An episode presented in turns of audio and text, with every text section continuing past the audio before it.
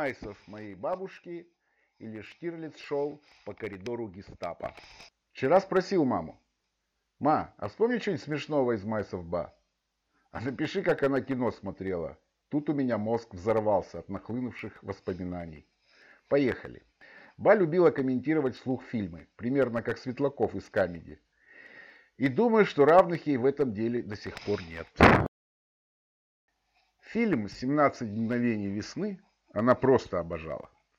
Как только из ящика раздавалось,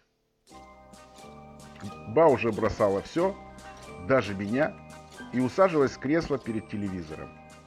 Не думаю, что она разбиралась в хитросплетении интриг немецкой разведки.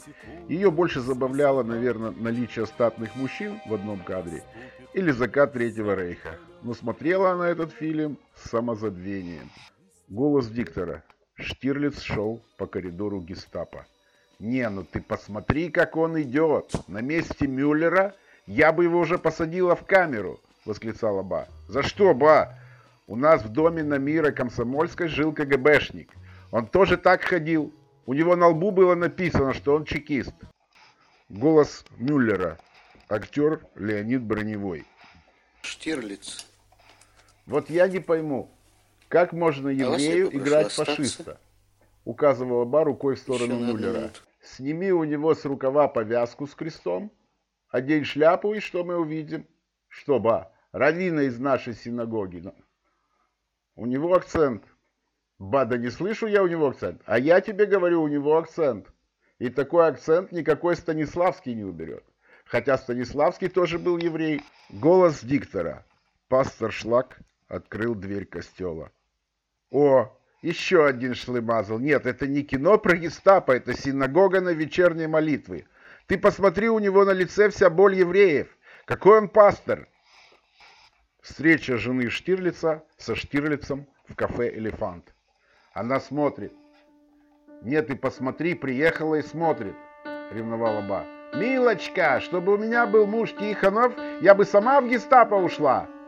Не, она смотрит, ты посмотри, а. Сцена, где радистка Кэт с двумя малышами выбирается из канализационной шахты. Возьми, положи детей и открой люк. Вот в каком КГБ ее учили. Открой люк и по одному вытащи. Не, ну посмотри, какая дура! У тебя дети на руках! Головой соображай! Кричала Ба в телевизор. Шли титры. Голос за кадром пел. Ба шла на кухню, и тут было пророчество. Еще этот поет. Скоро без него ни одной мешпухи не состоится. Свистят они, как пули у виска.